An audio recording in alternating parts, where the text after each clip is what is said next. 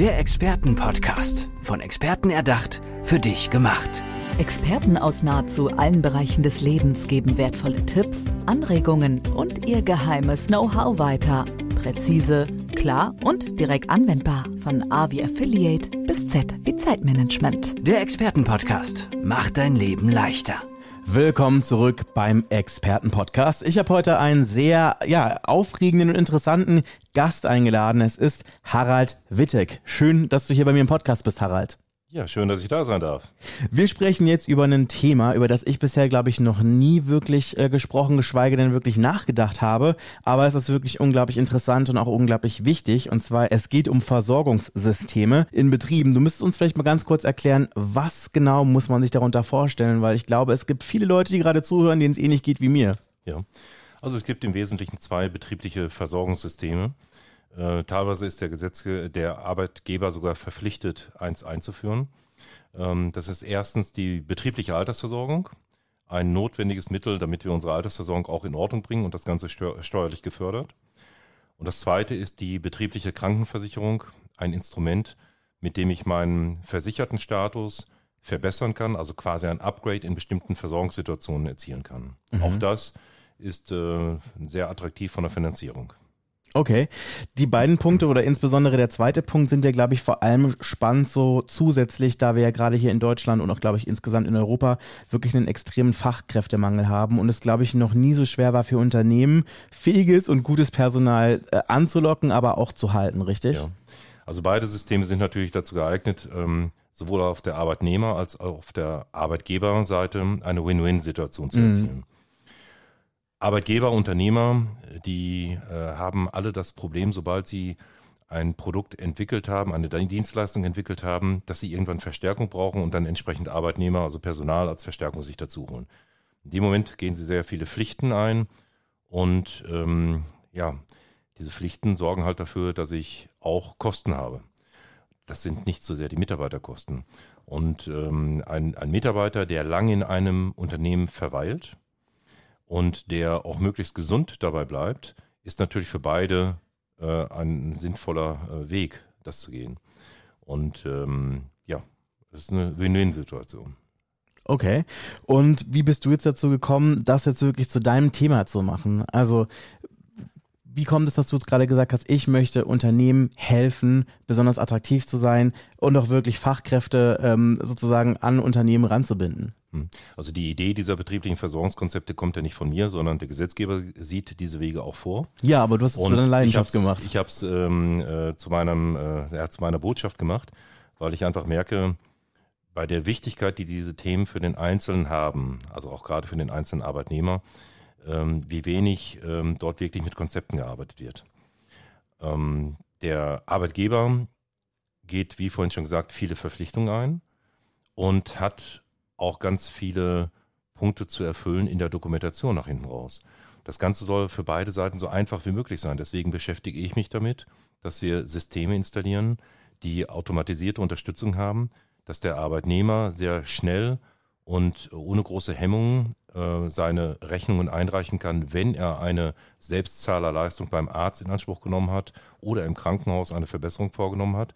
Das muss eben nicht über den Arbeitgeber gehen. Das macht er direkt mit diesem System, was installiert wird.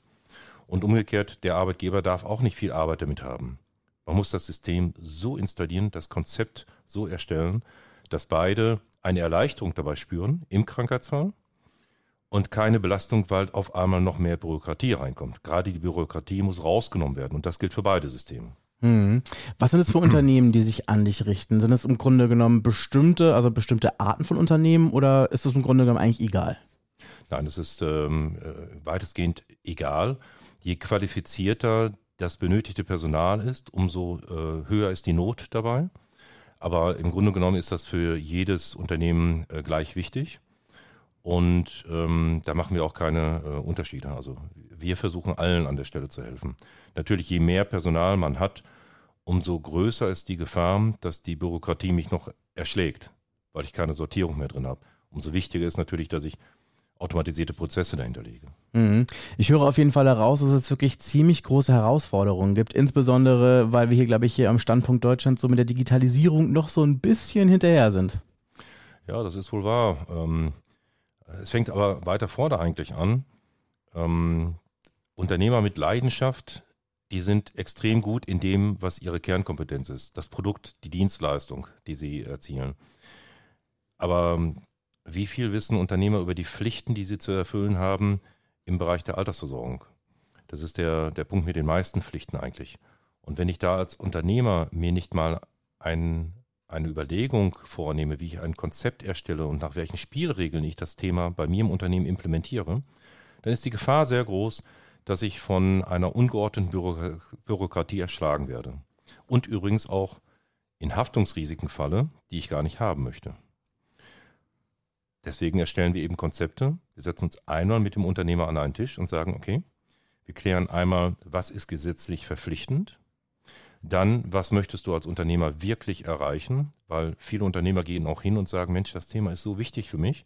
Ich möchte hier freiwillig ein bisschen mehr machen, als ich gesetzlich müsste. Wenn der Leistungsrahmen versteht, dann sortieren wir in Zusammenarbeit mit dem Unternehmer und bei größeren Unternehmen natürlich mit der Personalabteilung, wie wir das Ganze im Unternehmen so leicht wie möglich, mit so wenig Aufwand wie möglich äh, verarbeiten können. Und dann ist es eigentlich ganz einfach. Wenn wir die Spielregeln einmal festgelegt haben, dann können wir da alles einsortieren. Du hast es vorhin im Vorgespräch und jetzt gerade auch hier im Gespräch äh, das Wort Dokumentationspflicht eingeworfen. Ja. Und äh, im Vorgespräch hattest du auch eine, ja, eigentlich eine schockierende und gleichzeitig auch beeindruckende Zahl fallen lassen. Ja. 36 Jahre war das richtig? Ja, bei dem Beispiel, was wir vorhin hatten, waren es dann tatsächlich 36 Jahre. Es geht um die Aufbewahrungsfristen. Da fängt es schon an. Aufbewahrungsfristen für Themen, die im Zusammenhang mit einer Betriebsrente, also betrieblichen Alterssaison stehen.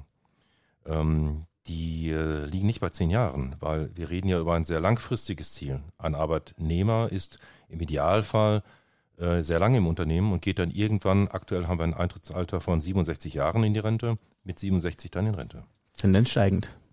Tendenz steigend, also da gibt es zwar noch keine politischen Entscheidungen, zumindest nicht nach meinem Wissensstand, aber ich kann mir nicht vorstellen, dass man die noch lange rauszögern kann. Mhm.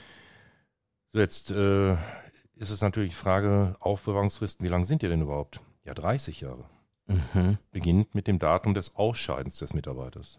Okay, also wenn wir das mal kurz so über die Hand brechen. Also ich bin jetzt äh, 35 Jahre alt. Mhm. Wenn ich jetzt 30 Jahre noch in meinem Unternehmen arbeite, geht es dann quasi erst 30, also in 30 Jahren los und dann nochmal 36 Jahre drauf. Also das ist dann ja schon irgendwie ein bisschen hin.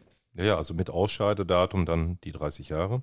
Ja, das ist schon eine ganze Menge. Und da kann sich eine, ja, da kann sich ein ordentlicher Stapel Papier anstauen. Und wie sieht das System aus, das ihr dann quasi dann anbietet? Also die also Lösung? Wir gehen natürlich äh, voll in das äh, Thema der Digitalisierung mit einem Partner. Ähm, alles andere macht auch einfach gar keinen Sinn mehr. Einfache automatisierte Prozesse, die bestimmte Punkte, die immer wieder geprüft werden müssen, äh, eben äh, dokumentieren, festhalten. Und es ist wesentlich leichter und schneller, einen Vorgang digitalisiert herauszusuchen, wenn Fragen aufkommen, als wenn erstmal jemand nach 10, 15 Jahren in den Keller geht und das richtige Dokument sucht. Ich denke, da besteht Einigkeit bei uns allen. Nur es gibt sehr wenige äh, funktionierende Systeme an der Stelle auf dem Markt und ich glaube, da ist es ganz wichtig, dass man mit dem Unternehmer zusammen vom, vom Anfang her denkt, wie soll das fertige Produkt in meinem Unternehmen am Ende aussehen, wie soll das Konzept erstellt werden. Und dabei helfen wir einfach. Also es ist auf jeden Fall gut, dass es euch gibt. Ähm, ich möchte auf jeden Fall noch über eine andere Zahl mit dir sprechen, die du äh, vorhin im Vorgespräch hast fallen lassen, und zwar 400 Euro am Tag. Mhm. Was hat es mit dieser Zahl und mit diesem Betrag auf sich? Ja, 400 Euro am Tag. Das war eine Beispielzahl. Ähm, äh, ähm, was soll die Zahl ausdrücken? Wenn ein Arbeitnehmer durch einen Krankheitstag ausfällt, dann fallen für den Unternehmer Kosten an. Mhm. Das sind nicht nur die Lohnkosten, die an dem Tag weiterlaufen, sondern es sind natürlich auch die Ausfallkosten, weil der Mitarbeiter an dem Tag fehlt und die Arbeit, die geplant war, nicht verrichten kann. Es können im schlimmsten Fall Aufträge nicht fristgemäß abgegeben werden. Das sorgt ja alles für Kosten. Ich habe auch weitere Fixkosten, weil der Arbeitsplatz des, des äh, Mitarbeiters verursacht ja auch Kosten. Mhm. Er steht vielleicht an einer Maschine, die Kosten dafür laufen weiter.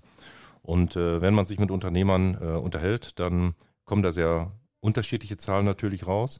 Aber im äh, Wesentlichen kann man diese Faustformel von 400 Euro, die das den Unternehmer pro Tag kostet, hochrechnen. Mhm. Und da ist es natürlich, da kommt es auf jeden Tag an, wo ein Mitarbeiter eher in die Gesundung kommt und dann auch wirklich wieder gesund wiederkommen kann. Und ähm, da hatte ich ja vorhin schon mal gesagt, ähm, ein wesentlicher Kostenfaktor sind nicht die Tage der Genesung. Das ist zweifelsfrei, da muss man sich die Zeit nehmen, die der Körper, die Gesundheit braucht. Aber wenn ich erstmal lange warten muss, bevor ich verstehe, was ich denn überhaupt habe, weil ich eine Zweitmeinung, eine Facharztmeinung brauche oder vielleicht ins MRT muss, mhm. dann habe ich natürlich auch Wartezeiten. Und das wäre schon ganz gut, wenn man die verkürzen kann. Ja, und dann läppert sich das natürlich auch zusammen. Also da kommt dann auch wirklich ein Batzen Geld äh, auf den Arbeitgeber ähm, genau. zu. Und diese mit, mit einem vernünftigen Konzept kann ich natürlich auch die Wartezeit auf einen Facharzt äh, reduzieren. Das muss, muss man sich so ähnlich vorstellen wie am Flughafen, wenn ich in ein Flugzeug steigen will, in Urlaub fliegen will.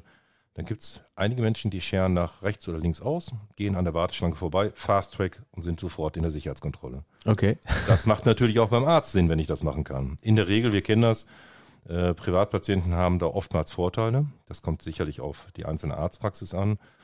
Ähm, aber es ist natürlich schon hilfreich, wenn ich da schneller drankomme und nicht 14 Tage erst auf eine Diagnose warten muss. Mhm. Also das heißt, dass diese ähm, betriebliche ja, Krankenversicherung auf jeden Fall ziemlich viele und auch unterschiedliche Vorteile bringt. Ja, natürlich. Also ich sehe für Arbeitnehmer und Arbeitgeber hier jeweils nur Vorteile. Okay. Ist es da dann auch zum Beispiel so, dass das zum Beispiel auch ähm, Leistungen zum Beispiel beim Zahnarzt sein können? Ist, oder ist das im Grunde genommen ja. ziemlich offen? Also es gibt verschiedene Möglichkeiten, ein Leistungskonzept aus Arbeitgebersicht zusammenzustellen. Ähm, natürlich kann man äh, Zahnleistungen genauso dazu nehmen wie äh, Wahlleistungen im Krankenhaus. Ähm, das hängt davon ab, was der Arbeitgeber tatsächlich erreichen möchte. Das kann auch sehr unterschiedlich sein, je nachdem, in welcher Branche ich bin. Und äh, das gehört eben zu der Arbeit, dass wir das gemeinsam mit dem Arbeitgeber erarbeiten müssen. Okay, das hört sich auf jeden Fall spannend an. Wie läuft das denn ab, wenn sich jetzt Arbeit, wenn sich, beziehungsweise wenn sich jetzt Unternehmen bei euch melden und sagen, Harald Wittek, ich möchte mit dir, mit euch zusammenarbeiten. Wie genau sind die ersten Schritte?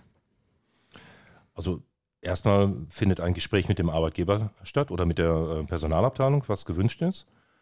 Ähm, wenn wir das verstanden haben, dann erstellen wir ein entsprechendes Konzept und ähm, gehen in die weitere Abstimmung. Das ist also relativ einfach. Hört sich einfach an, auf jeden Fall. Das ist, das ist wirklich relativ einfach, wenn wir verstanden haben, was der Arbeitgeber will. Okay, dann lass es uns auch weiterhin einfach halten.